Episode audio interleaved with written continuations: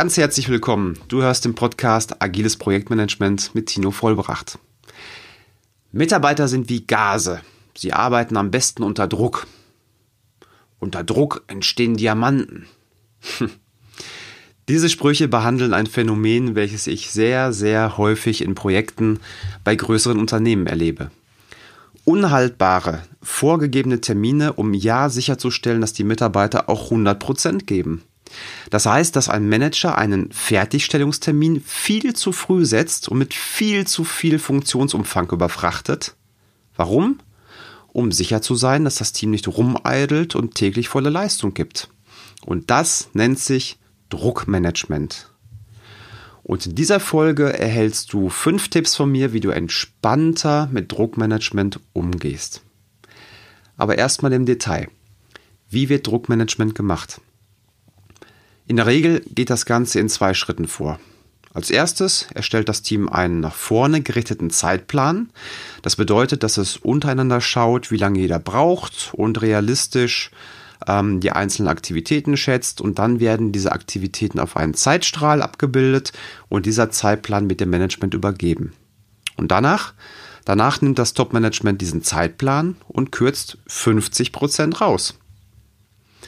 Ja, und dadurch denkt es, dass jeder Mitarbeiter ab dem Start des Projektes zu mindestens 100 Prozent ausgelastet ist und sich nicht mit Kaffee trinken oder Klönen beschäftigt. Es ist auch ein beliebter Trick in Verhandlungen, dass man 130 Prozent fordert, um später die gewünschten 100 Prozent zu bekommen. Jetzt die Frage, woher kommt das eigentlich? Das kommt zum einen daher, dass das Top-Management gar nicht gut beurteilen kann, ob die Mitarbeiter wirklich ausgelastet sind. Und zum anderen, dass manche Top-Manager der Meinung sind, der Mensch gehöre zur X-Theorie. Kurzer Exkurs dazu. Es gibt die X- und es gibt die Y-Theorie nach McGregor. Und diese Führungsphilosophie teilt Menschen in zwei ganz unterschiedliche Weltbilder ein. Die X-Theorie, die X-Theorie besagt, dass der Mensch von Natur aus faul ist und Arbeiten vermeiden möchte. Und die Y-Theorie besagt, dass der Mensch grundsätzlich arbeiten möchte und auch ehrgeizig ist. Ja, und wenn Manager jetzt an die X-Theorie glauben, also faul und will nicht arbeiten und gleichzeitig nicht kontrollieren kann und messen kann, wie hoch die Auslastung ist, dann benutzt man gern Druckmanagement. So, und jetzt die Frage, welche Probleme entstehen eigentlich durch Druckmanagement? Hierbei gibt es grundsätzlich zwei Arten von Problemen. Organisatorisch im Projektteam und deine persönlichen Probleme. Organisatorisch für das Projektteam. Es wird ganz viel Aufwand erzeugt für extrem wenig Ertrag oder anders gesagt, viel Quantität, wenig Qualität. Die Arbeiten werden also unordentlich gemacht und das bedeutet später Rework, also Nacharbeiten. Und durch diese geplant provozierten Schlampigkeiten holt man sich extrem viele Nachfolgeprobleme ins Boot. Auf diese Teamebene möchte ich jetzt aber nicht weiter eingehen, das würde die Folge sprengen. Das ist auch sehr interessant, aber ich möchte eher auf das persönliche Problem eingehen und was daraus resultiert. Also für dich als Verantwortlichen als verantwortlichen Projektleiter oder als verantwortlichen Product Owner in dem Projekt. Und zwar, das persönliche Problem ist ja, dass man ständig daran denken muss, dass man den Zeitplan nicht halten kann, aber trotzdem die Verantwortung dafür hat. Ja, und du bekommst ständig Druck in E-Mails, weil dein Team Zulieferung zu spät liefert oder halt nicht in der Qualität. Kann es ja auch gar nicht, weil die Zeit fehlt. Oder im Projekt Joe-Fix wenn du den Statusreport wieder mit der roten Ampel präsentierst. Oder schlimmer, die gelbe Ampel und du verschweigst es aus Scham und denkst dir, ach, ich mache noch eine Woche gelb und danach wird's ja hoffentlich besser. Oder der Vorstand beschwert sich bei deinem Vorgesetzten. Und das alles kann schnell dazu führen, dass du nicht mehr gut schlafen kannst, weil du dich, weil du dich ständig getrieben vorkommst. Und ich habe genügend Projektleiter erlebt, die davon auch richtig krank geworden sind. Und damit es dazu erst nicht kommt, möchte ich jetzt auch mal meine fünf persönlichen Tipps mit dir teilen. Der erste Tipp lautet Abstand nehmen. Abstand nehmen zwischen der Rolle und deiner eigenen Person. Das Ganze nennt sich persönliche Disidentifikation. Das bedeutet, dass man sich klar macht, dass man nicht der Projektleiter ist, sondern dass man diese Rolle hat. Das macht einen ganz großen Unterschied. Und wenn man das weiß, dann kann man auch abends nach Hause kommen und kann auch diese Rolle ablegen und entspannen. Genauso, wenn man im Meeting zum Beispiel eine ärgerliche Situation erlebt. Jetzt kann man sich tierisch auch noch lange danach aufregen und sagen, tja, ich bin nun mal so, ich bin nun mal ein impulsiver Mensch. Dann wird sich aber nie etwas ändern. Eine andere Möglichkeit ist, sich selbst von außen zu betrachten, ja, in eine Beobachterrolle reinzugehen und zu sagen, hm, ich merke, dass ich gerade ganz ärgerliche Gefühle habe, aber ich bin nicht meine Gefühle. Ich habe Gefühle, aber ich bin nicht meine Gefühle. Und durch diese Beobachterperspektive kann ich die Emotionen, die ich habe, eher wie so ein ja, wie so einen Strom neben mir herfließen sehen und dadurch auch meine eigene Einstellung dazu ändern. Der zweite Tipp lautet, kenne deine Butner. Der Begriff Butner, der kommt aus, aus dem Verhandeln und er steht für Best Alternative to Negotiate. Das heißt, um bei einer Verhandlung richtig stark zu sein, überlegt man sich vorher, wenn ich diesen Deal nicht bekomme, was wäre dann die beste Alternative zu diesem Deal? Und umso besser die Alternative ist, desto leichter fällt es mir auch damit umzugehen, dass ich den Deal halt nicht gewinne. Ja, da kann ich höher pokern. Ich mache mal ein Beispiel. Ich habe die Möglichkeit, bei zwei Unternehmen einen neuen Job anzufangen. Mit dem ersten Arbeitgeber oder dem ersten Unternehmen, da habe ich ein Gehalt von 100.000 Euro ausgehandelt und ich könnte sofort anfangen. Das heißt, 100.000 Euro Jahresgehalt und Job ist oder Job wäre sicher. Jetzt gehe ich in das zweite Gehaltsgespräch rein beim zweiten Unternehmen. Und mit dem Wissen fordere ich jetzt mal 120.000 Euro. Auch mit dem Risiko, dass ich eine Absage bekomme. Das heißt, meine Butner ist 100.000 Euro und wenn ich das nicht schaffen sollte, falle ich halt auf diese Best Alternative zurück. So, und was bedeutet das jetzt bezogen auf das Projekt?